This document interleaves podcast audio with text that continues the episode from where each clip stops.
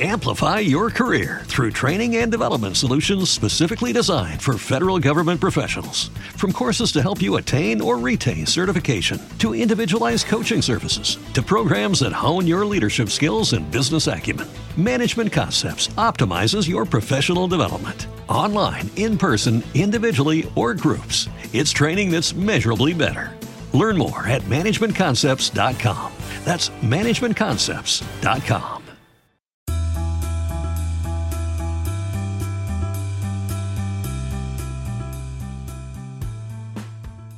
empezamos la gira por México.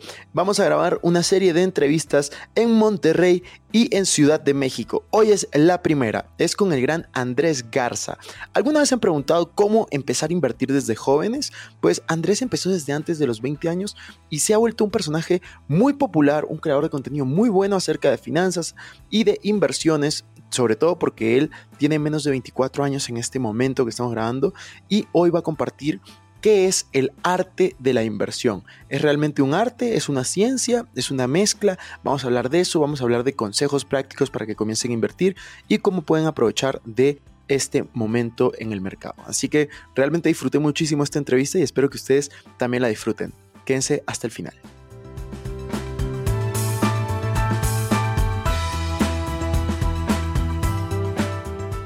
Hola amigos, ¿cómo están? Estamos de gira por México entrevistando a grandes personalidades aquí, así que bienvenidos a un nuevo episodio de Invertir Joven. Mi nombre es Cristian Arens y les doy la bienvenida. Este podcast tiene como objetivo principal ayudarte a volverte tu mejor versión a través de la educación financiera y crecimiento personal. Aquí creemos que si tú logras cambiar tu mentalidad, lograrás cambiar tu realidad. Es por eso que normalmente hablamos de inversiones, finanzas personales, emprendimiento y crecimiento personal, aunque a veces hablamos de otros temas que nos causan interés.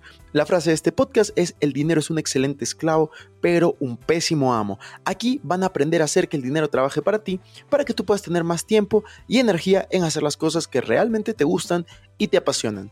También queremos invitarte a que te suscribas si es que aún no lo has hecho y que revises la descripción porque van a haber enlaces muy relevantes. Que disfrutes este episodio y si te gusta, no te olvides ponerle 5 estrellas. Hola amigos, bienvenidos a un nuevo episodio de Invertir Joven. El día de hoy estoy muy feliz, muy emocionado porque tenemos un súper invitado. Estamos grabando desde Monterrey y tenemos al gran Andrés. Él es asesor financiero, él también es creador de contenido de finanzas, inversiones y temas similares. De hecho, yo lo sigo en, en varias redes sociales. Me encanta el contenido que está compartiendo y ahora se los presento. ¿Cómo estás, Andrés? Muy bien, muchas gracias por la invitación, hermano. Un gusto tenerte aquí en la ciudad. No, estoy muy feliz de poder eh, tenerte en mi podcast Cuéntanos un poco sobre ti. Tú tienes 23 años. ¿Hace cuánto tiempo comenzaste a crear contenido? ¿Qué hacías antes? ¿Por qué empezaste en este, en este mundo? Yo empecé a crear contenido, si mal no recuerdo, como en el 2020. Yo tengo 23 y me gradué ese mismo año, el 2020, este, de la carrera. Y ahí estaba estudiando, estaba trabajando aquí en un banco, aquí en Monterrey. Y este tiempo completo, estudiando tiempo completo, traía los dos temas. Y estaba estudiando también para una certificación que ahorita ya postergué por todo lo que se ha venido, que era el CFA, solo la conoces. Este, en ese momento iba a presentar, iba a presentar en junio de ese año, pero fue por el tema de COVID que me lo cancelaron, me metieron en home office en el banco y aparte en la escuela también por clases por Zoom. Entonces, era mi último semestre, entonces yo tenía más tiempo libre del normal, no porque no hiciera mis actividades, sino porque, por ejemplo, me habían cancelado un CFA que era una exigencia de tres horas diarias de estudio, no tenía los tráficos que aquí en Monterrey son enormes, y al mismo tiempo, pues no es lo mismo, quieras o no, la educación y el trabajo fuera de la oficina o, el, o el plantel educativo. Entonces empecé a crear contenido porque una vez una persona me comentó de que, oye, mira, aquí hay personas que crean contenido en esta red que se llama TikTok. Y yo empecé como a decir, oye, bueno, es que esto está mal, yo soy financiero, pues yo soy financiero de profesión, no me gusta esto, creo que están diciendo cosas que no son. Y simplemente fue el comentario de, ¿por qué no lo creas tú? Y así empecé a crear contenido en 2020. Qué increíble. Y antes de crear contenido, ¿tú ya venías invirtiendo, por ejemplo? Ah, sí, claro, este, desde bastante tiempo. De hecho, yo estudié finanzas porque tenía como esa intención de empezar a invertir o como de saber un poquito más de la bolsa de valores. Y cuéntame un poco eso. ¿Cómo empezaste a invertir? ¿A los cuántos años? ¿Qué te llevó? Y dijo, ¿sabes qué? Quiero invertir, quiero ser financiero. Cuéntame esa historia. Estuvo bien interesante porque, bueno, yo estaba muy metido como en temas eh, de internet. O sea, me gustaba mucho estar en internet y buscaba siempre cosas como cómo tener un negocio en Internet, ¿no? O sea, todo este tipo de cosas que en ese momento no era tan lo que yo creo no era tan como contaminado, ¿no? Porque ahorita te metes y prácticamente hay muchas estafas en internet. En ese momento como estaba empezando ese tema, entonces encontré mil y un cosas, mil y un cosas de Estados Unidos, de que pues nosotros tenemos mucha exposición a Estados Unidos. Entonces eran, por ejemplo, de que marketing de afiliados, ¿no? Pero pues si no tienes de comunidad, pues era imposible, ¿no? Yo tenía 13, 14 años en ese momento, era prácticamente imposible encontrar, ¿no? Y muchos otros negocios como dropshipping que en ese momento está empezando. Total, intenté de todo hasta que una vez encontré como el tema del trading, pero no el trading que ahorita se está eh, como comunicando mucho de Forex y cosas así, sino más bien trading stocks real.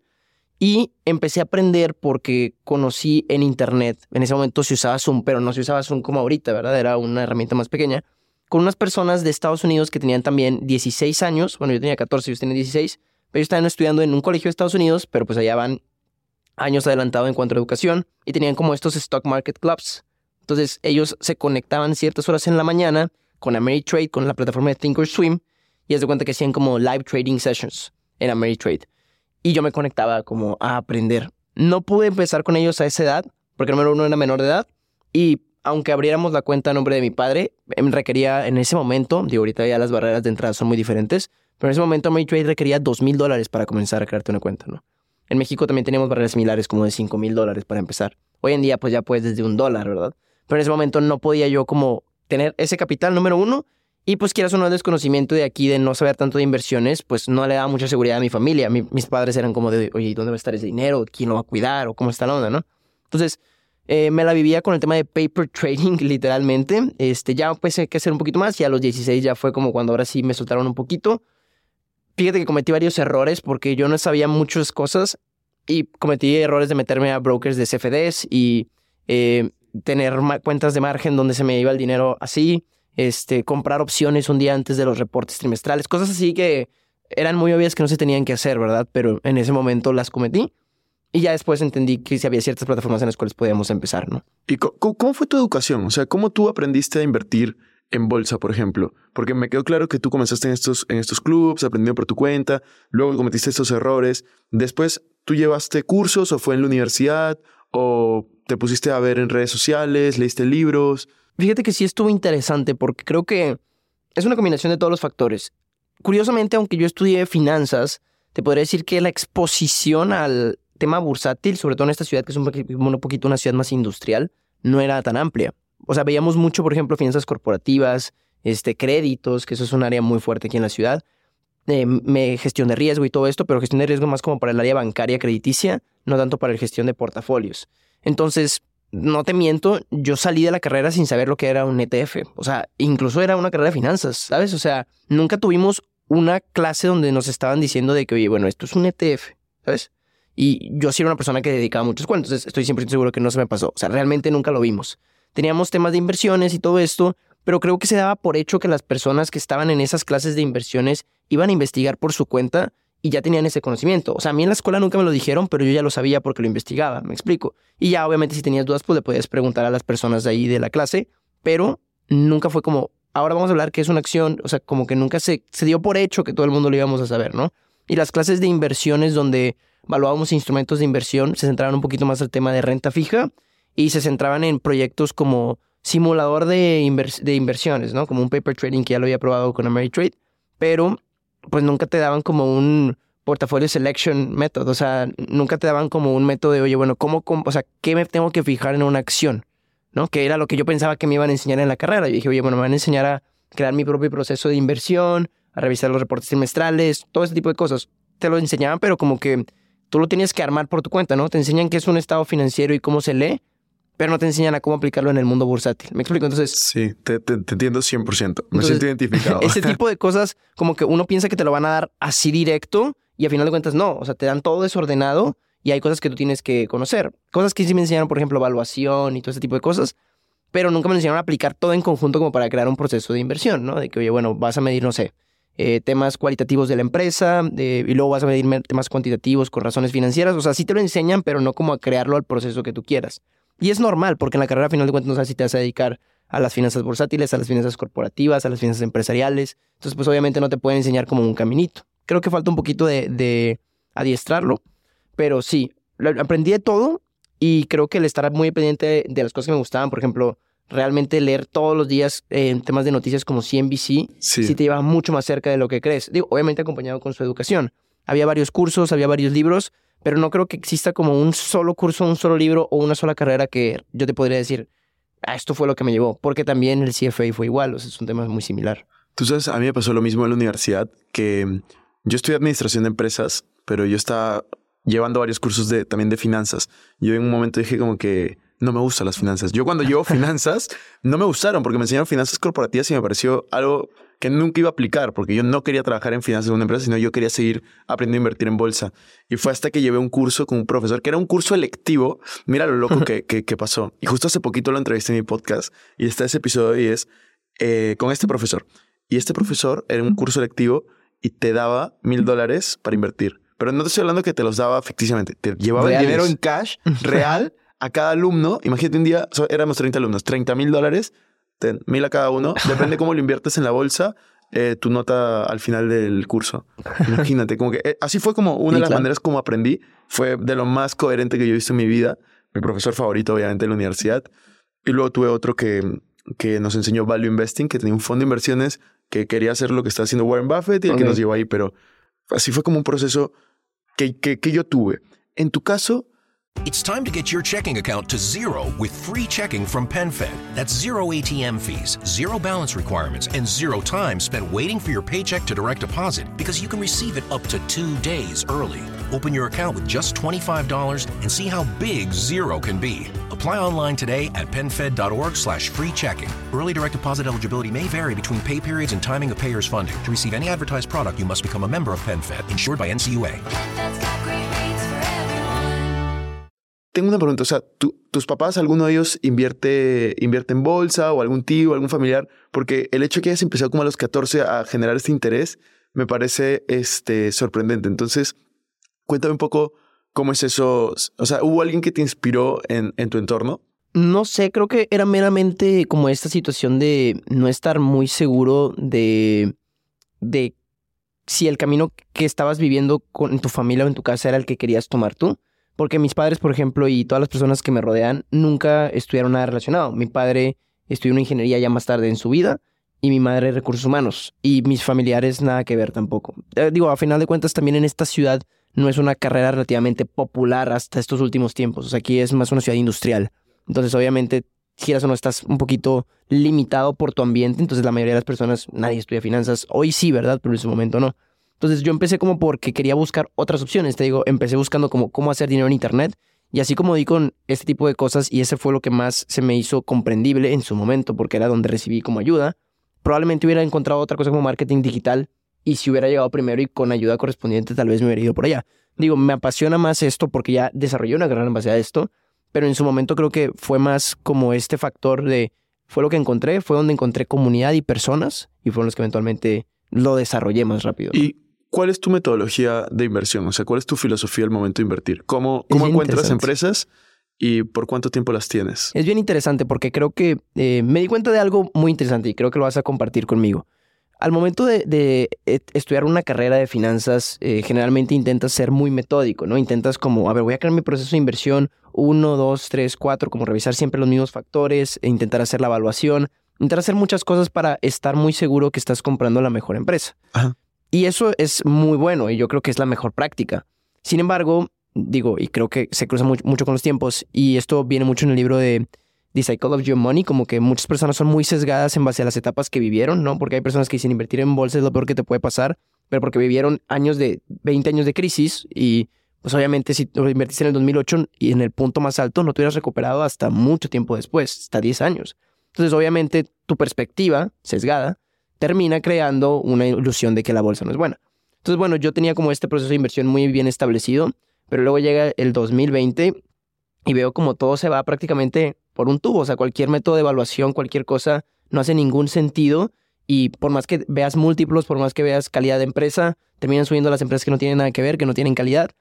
Y creo que me identifiqué mucho con el tema de me faltó arriesgarme más en las inversiones. O sea, creo que debía arriesgarme mucho más porque, pues vaya, veías incluso proyectos que a lo mejor a mí no me parecen tan lógicos como Dogecoin Shiba, subiendo un montonal de dinero, a pesar de que no tienen fundamentos muy grandes, pero se debe al ciclo de mercado en el que nos encontrábamos, a que el dinero era prácticamente gratuito y había mucha liquidez. Eso me lleva a otra pregunta y ahora volvemos a la parte de filosofía, pero ¿cómo está dividido tu portafolio? No en cantidades, pero en porcentajes. O sea, ¿cuánto tienes, por ejemplo, no sé, bolsa? ¿Cuánto tienes en tienes inmuebles, en criptos? Claro.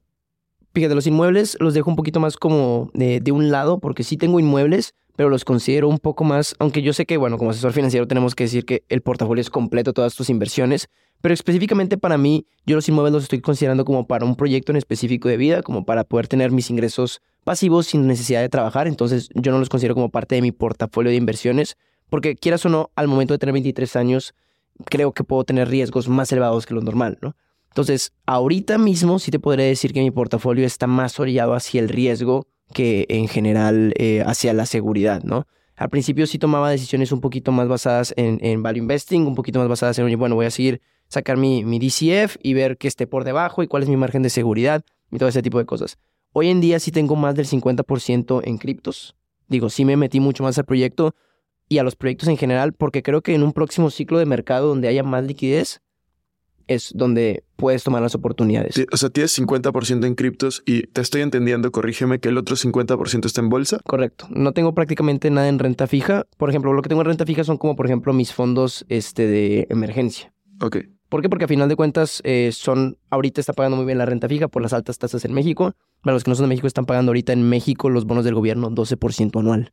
Las CETES, ¿no? Sí, los CETES. Que pues es un gran instrumento y es bien difícil conseguir esos rendimientos de manera constante en renta variable, ¿no? Entonces, digo, ahorita es muy buena idea tenerlo ahí, pero de igual manera creo que el costo de oportunidad, sobre todo con los mercados que estamos teniendo, el tenerlo amarrado un año como que me pesa más que el rendimiento del 12%. Claro, nadie sabe lo que va a pasar. Y más en esta época, creo que crecimos con eso. Me da mucha curiosidad porque yo también estructuro mi portafolio de una manera parecida. Yo, yo tengo, tomo menos riesgo, este, pero me gustaría profundizar un poco en cada una de las inversiones que tienes.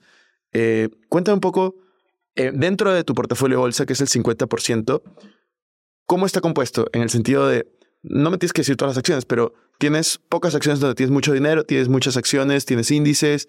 ¿Cómo, cómo has estructurado tu portafolio de inversión en bolsa? Fíjate, eh, he pasado por varios momentos de reestructuración y creo que van cambiando conforme dos cosas. Te digo, los sesgos que vives, es decir, la economía, porque, a ver, eh, creo que todos hemos visto estos clásicos de, oye, bueno, si tú aportas 200 dólares mensuales al S&P 500, a los 65 terminas este, teniendo quién sabe qué, mucha cantidad de dinero, ¿no? Por el interés compuesto y por todo lo que genera.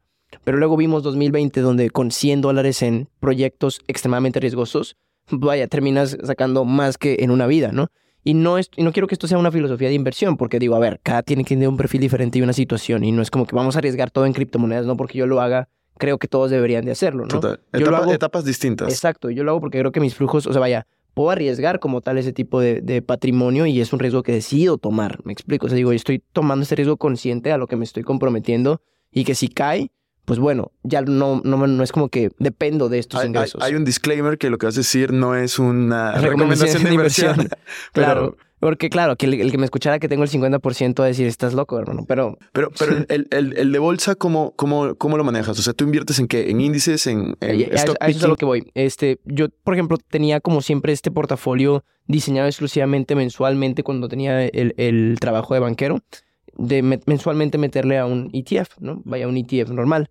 Este, después como que te empieza a dar, vaya, este fear of missing out en su momento de ver cómo tu estrategia probada, por así decirlo, porque bueno, tenemos estos riesgos que no, no contemplamos, pero estrategia probada a lo largo del tiempo, un DCA en un ETF normal como el SPY, pues termina siendo rezagada y con eh, alfa negativa en comparación a, otros instrumentos. Entonces dices, oye, bueno, ¿qué estoy haciendo mal? Entonces lo que empecé a hacer, eh, sí empecé a hacer mi stock picking eh, eh, con mis acciones que me gustan.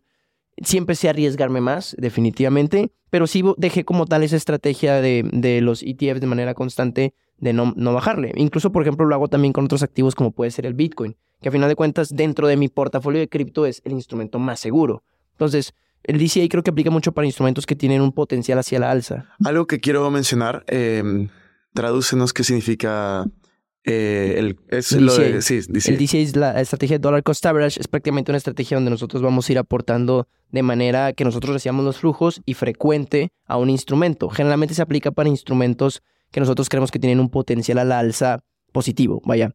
no es tan recomendable hacerlo en stocks, a menos que seas un stock con el que tengas mucha convicción. Porque, por ejemplo, si nosotros hubiéramos hecho un DCA, que es, por ejemplo, decir, voy a aportar 100 dólares cada mes por eh, 10 años, ¿no? Por Eh, decirlo. en español, para los que no entienden, es promediar costos. Es promediar costos, sí. Ándale, promediar costos, sí. Entonces, prácticamente es estar aportando de manera frecuente a un instrumento. Aplica mucho para instrumentos en los que tú tengas una convicción muy alta, pero no siempre aplica, porque de nada te sirve ir promediando si el instrumento no es de calidad, como puede ser, por ejemplo, unas acciones de BlackBerry. O sea, por más que promediadas más bajo, pues la acción sigue bajando, ¿verdad? Aplica cuando tienes una convicción de que a pesar del ciclo económico en donde nos encontremos o las circunstancias de ese momento, por ejemplo, no sé, ir aportando a acciones de tecnología o de algún tipo de instrumento que creas muy seguro cuando hay guerra, por ejemplo, cuando estuvo la guerra de Rusia y Ucrania. ¿Eso que tiene que ver? Pues bueno, mueve y hace como tensión al mercado, que salpica, por así decirlo, es un riesgo macroeconómico que todos estamos expuestos. Pero, pues en el largo plazo, cuando se libere este tipo de cosas, no es un bien que se siente como talmente directamente afectado, ¿no? Otra cosa sería del petróleo, pero en ese momento, como para otros instrumentos que no están relacionados, creo que aplica esta estrategia. En, Bolsa de Valores, ¿cuáles son tus principales eh, posiciones en cuanto a acciones? ¿Son de tecnología o tienes variado? Aparte del, ETF que, que nos contabas. Eh, por ejemplo, yo, mi principal posición en Bolsa de Valores es una que la mayoría de personas no conoce, eh, que se llama Suora. Es este, un SaaS, Software as a Service. Lo más similar a lo que puede existir es como Salesforce en un inicio. Ok. Eh, esa es como mi posición más grande, más allá de los ETFs que también invierto. En tu, en tu caso, por ejemplo, ¿tienes alguna, algún stock que sea eh, tu principal inversión? Y por ejemplo, digo, ahorita te comento, pero me dio curiosidad. Utilizas mucho eso, vaya, eh, creo que es una estrategia como más ir buscando estas pequeñas joyitas de, de como más investigación, ¿no? Para encontrar las estrategias. Te basas más en ese tipo de estrategia. Sí, o sea, esta, esta por ejemplo, la encontré eh, a través de un youtuber como hace cuatro años, luego la investigué y, no, de hecho, con un TikToker que la mencionó, la investigué, me gustó muchísimo, me compraste el libro El Fundador, puse a leer un poco la filosofía que tenía, vi los estados y todo y dije, ok, me hace mucho sentido y poco a poco fui poniéndole y poniéndole y, y fue creciendo. Fíjate, yo no, no me, o sea, vaya, te voy a decir, no me arriesgo tanto, por, pero parece paradójico con mi portafolio, pero aún así creo que mi portafolio no está tan arriesgado como podría estar. Por ejemplo, a pesar que te dije que tengo, por ejemplo, el 50% en cripto, mucho porcentaje está en Bitcoin. De igual manera, acá, mucho porcentaje está en ETFs y en stock pickings tengo Big Tech. O sea, no, no me la complico tanto en cuanto a selección. Sí tengo stocks, así como tengo criptos mucho más pequeñas en mi portafolio, pero apuesto muy poco por ellos. O sea, Dentro del riesgo estás, protegiéndote. O sea, por ejemplo, en mi portafolio, para, para que más o menos sepas cómo está mi portafolio, yo tengo como un 40% entre bolsa y negocios, tengo como un 50% en inmuebles y tengo el otro 10% entre varias cosas, pero dentro de ese 10%, 2.5 está en criptos Ok. y de ese 2.5% que yo tengo en criptos, tengo el 95% entre Bitcoin y Ethereum. Y no se te hace poquito 2.5%. Sí, pero es el riesgo que estoy Dispuesto dispuesto, a asumir en este momento. O sea, Claro. conforme fue el tiempo, o sea, por ejemplo, en el 2020 yo sí tomé bastantes ganancias porque yo ya había asumido riesgos. Ok, claro. Pero por el lado contrario, en el 2022 Ah, yo sí. me comí una caída y yo, de hecho, publiqué un video. O sea, yo en bolsa perdí más de 100 mil dólares. O sea, perdí, ¿no? Ese es el, Sí, click- claro. el clickbait, de- el clickbait del video. Sí. Pero, pero es como, sí, o sea, realmente ahora, por ejemplo, y lo que tú decías de los sesgos me parece súper interesante, porque ahora, por ejemplo, tengo una aversión al riesgo un poco, un poco menor. Es como, Claro. he, he invertido más en inmuebles, justo saqué una empresa eh, relacionada a los inmuebles de property management, entonces me Claro. siento más cómodo porque tengo más ventajas en ese mercado que seguir invirtiendo. Antes tenía más porcentaje en bolsa, entonces tengo ahora un, un porcentaje de liquidez interesante en bolsa para invertir Claro. y estoy entrando poco a poco, pero ya también en inmuebles. Entonces estoy ahí como balanceando. Sí, y en claro. criptos no descarto subir, o sea, mi inversión. Yo, yo sí hago la estrategia de, de promediar costos en criptos y todos los meses yo pongo, pero pongo una parte que o sea, me va a llevar a arriesgar, 3, claro. 4% probablemente dentro de mi patrimonio. Claro que si Bitcoin vuelve a 70 mil dólares, eh, ya no va a ser 2.5, va a ser como un 5% Sí, o claro, 6%. claro, definitivamente. Y ahí es donde ya empieza como el rebalancear el portafolio si te interesa, ¿no? Que también es importante, que a veces se nos olvida de, ah, bueno, métele más, ¿no? Claro que ¿Tú no, eso ca-. ¿Cada cuánto rebalanceas portafolio? Cada tres meses. Cada tres. Yo, yo cada seis. Yo, yo rebalanceo julio y diciembre. Estoy como julio y diciembre. Cada semestre. re- rebalanceo mi, mi portafolio y para mí es como, Uf, veo, veo cuando me tocó rebalancear después de toda la caída de bolsa. Fue doloroso. Eh, es que, es que por eso yo rebalanceo cada tres meses, porque también lo hacía cada seis, pero luego me di cuenta que hoy en día el dinero se mueve mucho más rápido que en los libros de, o sea, vaya, nosotros podemos leer un libro de ciclos de mercado de cuánto puede aproximadamente durar un bull run, un bear run, y decir, oye, bueno, ¿cuánto dura la política monetaria? Las tasas cuándo van a bajar, como te dan eh, periodos de tiempo más altos. Y hoy en día los movimientos son muy, muy rápidos. O sea, una recuperación económica como la del 2020 fue en meses y eso hubiera tardado años en el 2008, ¿sabes? O sea, digo, más factores por tema de que se imprimió más dinero, expansión cuantitativa, digas y mandes, pero se movió mucho más rápido. También afecta el tema del retail trading, que quieras o no, ya es un volumen que antes no existía. Entonces, creo que como se mueve el dinero más rápido, las oportunidades también se tienen que aprovechar más rápido, porque son temas de, ¿nunca te ha pasado este tema de como estás muy ocupado haciendo tus cosas, tus negocios, y lo dices, necesito comprar este instrumento, que te metes a analizarlo y no lo compras, porque a lo mejor es el análisis el fin de semana y dices, necesito comprarlo.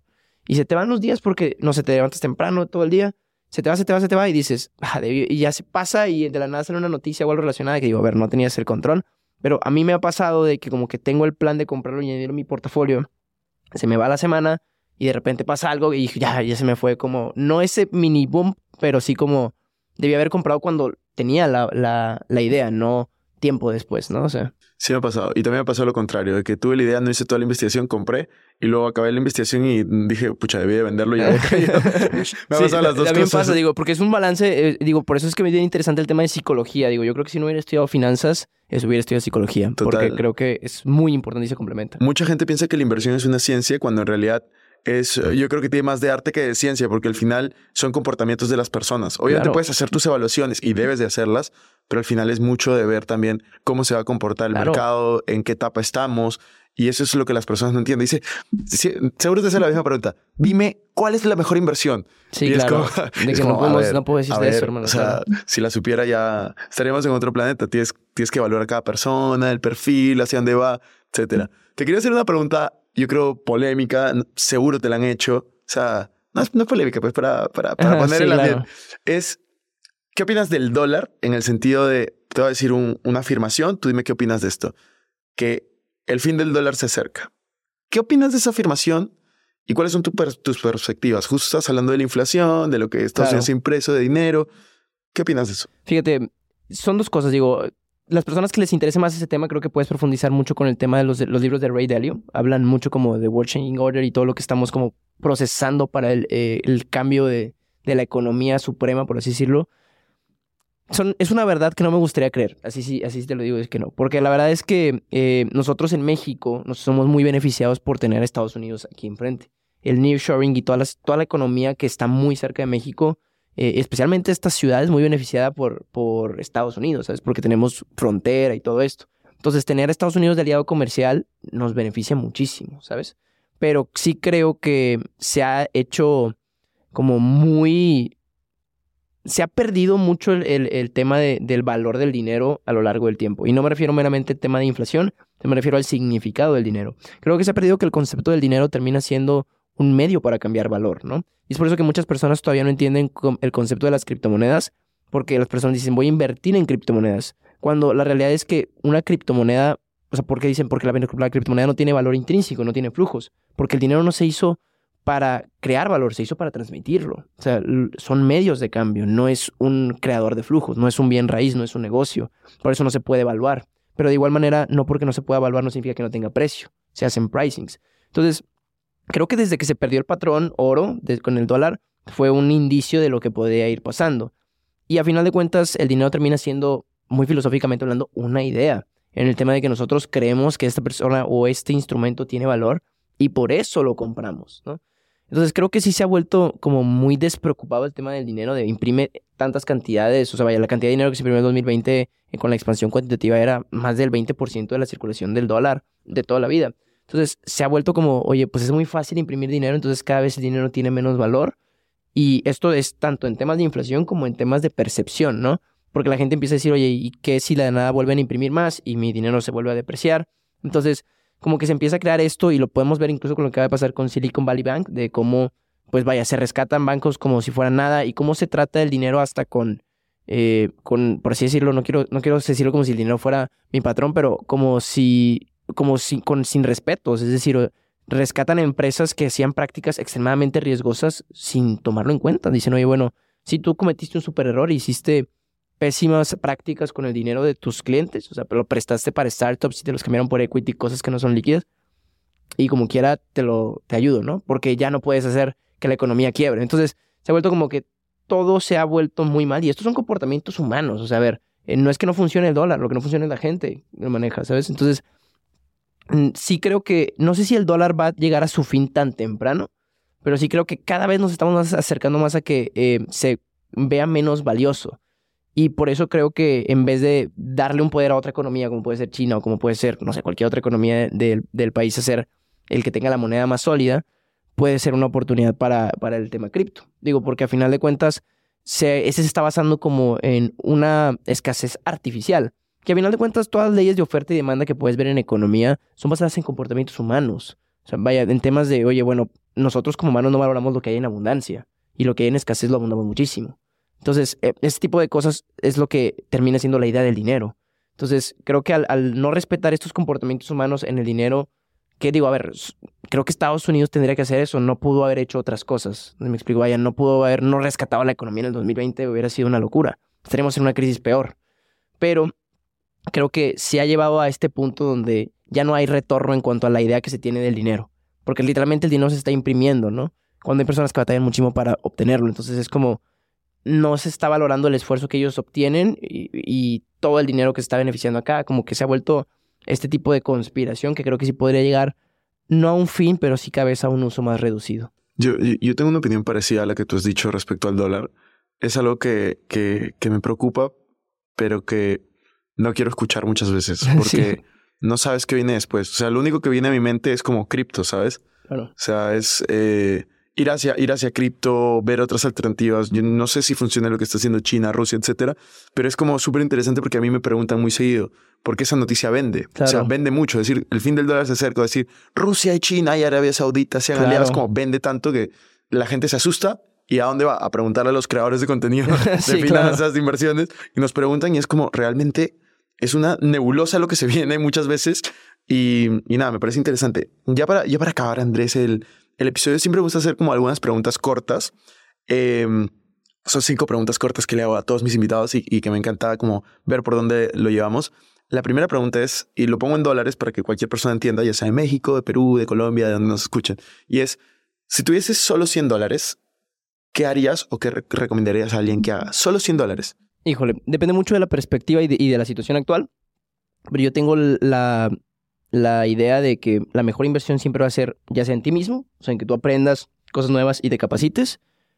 Y antes de tocar inversiones como cripto o así, o volver de que si meto un dólar en cripto y me hago rico, yo invertiría probablemente en, un activo generador de flujos que sea como un negocio, ¿no? Vaya, porque creo que cantidades pequeñas son más fáciles de hacer más grandes, pero cantidades más grandes ya no son tan fáciles de agrandar tanto. Es decir, 100 dólares probablemente puedes comprar un producto, comercializarlo y venderlo al doble, o sea, sacar el 200 dólares. Sin embargo, cantidades de un millón de dólares no son tan fáciles de hacer eso, ¿verdad? Por la cantidad de, mano de obra y, exposición que se necesita. Entonces, creo que el primer paso, si eres una persona muy joven o una persona que se sigue sintiendo joven porque sigue en esta etapa de crecimiento, sería aprender, pero aprender una habilidad que te permita eventualmente eh, crecer para ganar más ingresos, ¿no? Digo, yo creo que a final de cuentas sí este, se presume mucho este concepto de ingreso pasivo, pero nace del ingreso activo, ¿no? De trabajar por horas y tiempo y después esos ingresos transformarlos en inversiones que te permitan vivir de ellas. Pero empieza de eso. Entonces, capacitarte, conseguir una habilidad, aprender más. Que saber aprender puede ser, no sé, programación, aprender a invertir, lo que tú quieras. Y de ahí en fuera buscar opciones para mover el dinero. Buenísimo. Segunda pregunta. Si, ¿Cuál ha sido el libro que más veces has recomendado, que más veces has regalado? El que más me gusta hoy en día, digo, yo siempre tengo como esta idea de, siempre me lo critican mucho cuando lo decía ese, ya no es ese, pero cuando yo tenía 14 años leí el de Padre Rico, Padre Pobre y a mí me encantó. O sea, mucha gente lo critica como, ay, qué mal libro y está sesgado y probablemente, pero a mí me ayudó mucho y, creo que estas ideas son mejores que una idea que me diga, no, que nunca voy a poder lograr nada, ¿verdad? Entonces, e, ese es un libro para personas muy jóvenes pero un libro que ahorita estoy recomendando mucho y que me gusta mucho es el del Almanaque de Naval. No sé si lo has leído. ¿Cómo se llama? El Almanaque de Naval. No, no lo he leído. Buenísimo, es un libro increíble. ¿De qué trata? Cuéntame un poco. Prácticamente podría resumirlo como. El libro se resume como en temas de, por así decirlo, es ideas para la riqueza y como para la felicidad. Me gusta mucho porque mezcla conceptos que yo consumo mucho, que son finanzas y psicología. Voy, voy a apuntarlo. El almanaque mundial El almanaque de Naval. de Naval. Naval. Es un gran libro, te va a encantar, no tengo ni la menor duda. Yo sé que todos los que lo lean les va a gustar, porque realmente es un libro que si tienes como esta mentalidad de crecimiento, si consumes esta clase de contenido, definitivamente eres un, un target de ese libro. Y ese libro está padre, es, es- habla de muchos conceptos como de negocios, de crecimiento, de cómo puedes expandirte, varias cosas muy, muy interesante. Qué interesante. Voy a... Lo acabo de apuntar, así que ya voy a comprarlo. Es muy buen libro. Y mm, una frase que te guste mucho, una frase que repitas mucho, que, que se te venga a la mente. Ah, Una frase. Es que digo, siempre como me, me encuentro en constante crecimiento, yo digo, como que las frases que me identifican van cambiando con el tiempo. O sea, vaya, te podría decir hace seis meses otra frase y hace Un- tres una meses que se te venga a la mente. La, la que se te haya venido a la mente y quieras compartir. La, la frase que más ahorita creo que, que me estoy identificando es el tema de... que es una frase muy buena que se llama... Bueno, que dice, este... Mientras no hagas consciente lo inconsciente, lo inconsciente dominará tu vida y tú le llamarás destino. Wow. Eso me hace muy interesante porque siempre escuchas a las personas decir, es que así pasó, ¿no? O sea, de que de la nada así sucedió. Choqué, ¿no? O sea, pues no, chocaste porque estás viendo el celular o porque saliste tarde y traías prisa. Son ciertos factores que tú dices, así, el destino, ¿no? Las cosas pasan por algo. Sí, pero no porque sean destino. Son porque tú las causaste hasta cierto punto. Buenísimo. No, me parece, me parece genial lo que dices y me gustó bastante la frase. La, voy- la frase. la voy a apuntar. Última, penúltima pregunta. ¿Cómo te gustaría ser recordado? Híjole, yo creo que es como alguien que encontró el mundo de una forma y lo hizo, y, em, pues, y lo ayudó tantito de otra. No precisamente como un cambio muy radical o decir, ah, no, todo cambió el mundo completamente. Pues claro, si se puede, increíble.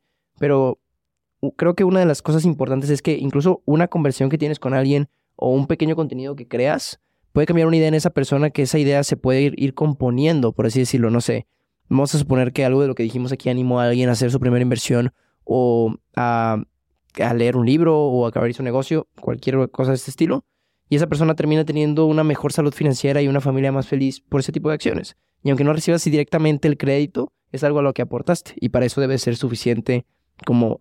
Es una forma de cambiar el mundo. Aunque no se vea flashy y aunque no lo tengas como palpado de cuántas personas ayudé, pues no. Pero creo que el crear contenido y ese estilo y como motivar este tipo de cosas, creo que es lo que me gustaría ser recordado por eso. Buenísimo. La, la última pregunta que yo siempre le hago a todas las personas es en qué inviertes tu dinero, pero eso es lo que hemos hablado en la mitad del podcast. así que no te la voy a hacer. Claro. Este, así que ya para cerrar, algún mensaje, algo que le quieras decir a las personas que te están escuchando, eh, que por ahí tal vez ya empezaron a invertir, están comenzando, están un poco perdidos, cuéntanos ahí, la cámara es tuya, dale ahí el mensaje que Y tú algo quieras. que, que me quedé con ganas de decirlo cuando estamos platicando de lo del dólar, y creo que puede ser buen mensaje para cerrar. Sí hay muchas ideas de que el dólar eh, puede destronarse como principal moneda y que corremos riesgo en el país en donde estemos, pero creo que la solución a eso podría ser invertir en activos, independientemente en el activo. O sea, puede ser un activo generador de ingresos, como puede ser tu propio negocio, puede ser en ti mismo, que tu conocimiento que no se quita, puede ser bienes raíces, puede ser cripto, puede ser cualquier tipo de activos, porque o incluso, vaya, si ya te quieres ir más mundano o a lo mejor en inversiones alternativas, eh, los relojes de lujo y todo ese tipo de cosas, cosas que mantengan su valor. O sea, creo que eh, lo que no se entiende muy bien es que el dinero termina siendo, lo vuelvo a decir porque es algo que me, gusta mucho decirlo, el dinero es una idea, o sea, realmente claro que existe y claro que tiene valor, pero es porque nosotros se lo damos, ¿no? Entonces, la que la moneda tenga valor o no es por la oferta y la demanda que existe de ella. O sea, el dólar tiene mucho valor porque todas las personas lo quieren utilizar. Entonces, cuando esto deje de ser real, el dólar va a ir perdiendo fuerza y valor. Entonces, de igual manera con los activos, los activos que las personas quieren consumir, las empresas que las personas quieren comprar, las propiedades en las personas que quieren quedarse. Todo este tipo de cosas son lo que hace una buena inversión y no te digo que asegura porque nada es seguro, todo existe riesgos en cualquier cosa, pero es más probable que mantengan su valor a lo largo del tiempo. Entonces, todas estas cosas que tienen valor para los demás son los activos correctos para invertir. Y para donde crees que se va a ir moviendo la economía, son buenos lugares para irte posicionando. Si le tienes miedo a que el dólar sea, deje de ser la moneda principal, invierte tu dinero y no lo tengas solamente parado. Porque de este tipo de cosas es lo que termina siendo el más afectado tú, el que tiene el dinero en efectivo. Yo, yo tengo una frase para eso y es, eh, es fuerte, pero hay que ponerle contexto. Lo que acabas de decir y es, los ahorradores son perdedores y realmente el dinero estancado apesta. A, a mí me gusta mucho la idea de, de que el dinero es como, por decirlo, como el agua. En temas de que el agua, si está estancada, bueno, aquí pasa mucho en Monterrey que se- se hacen mosquitos y todo, ¿no? O sea, se estanca y se echa a perder, por así decirlo. Si tú la dejas en un bote con agua mucho tiempo, se echa a perder. Total. Pero puede estar circulando ríos y ríos y ríos y ríos en mares y no se echa a perder. O sea, en ríos el agua sigue fresca, a pesar de que está realmente en, el suelo, ¿no? Y eso se debe a que está circulando, está en movimiento. Exactamente lo mismo con el dinero. El dinero por sí solo estacado no vale lo que es, es, la idea que nosotros tenemos de él, lo que vale. Y las cosas que puede comprar con él es lo que realmente vale. O sea, 100 dólares no valen 100 dólares, sino más bien, ¿qué te alcanzan los 100 dólares, no? Un, artículo de tal, una despensa, etcétera, etcétera, etcétera. Entonces, que no tengas esa idea, te das cuenta que tener el dinero es como si estuvieras teniendo algo que se está echando a perder. tiene, tiene, que fluir, tiene que fluir a través de ti, a través de tus inversiones y lo que sé que estés haciendo de mí. Me encanta ese concepto, o sea, lo comparto 100%. De hecho, yo tengo menos del 5% de mi dinero. O sea, a mí me, me voltean y tengo menos del 5% en, en, liquidez. Es como eh, increíble. Así que Nada, Andrés, muchísimas gracias por, por estar aquí. En verdad, le, he pasado genial. Espero que podamos volver a repetir esta, esta colaboración en, en otro momento, en otras plataformas, tal vez en otras ciudades. Así que nada, gracias. Gracias a ti, hermano, un gusto.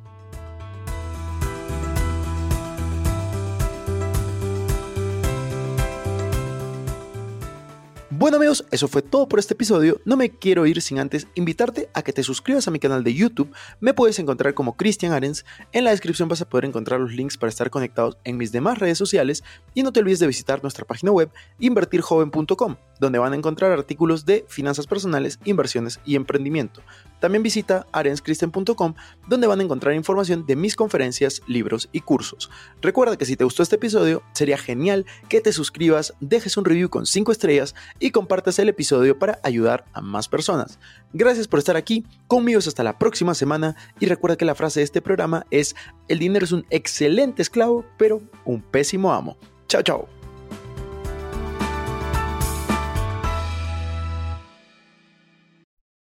Este es un podcast producido por Explora.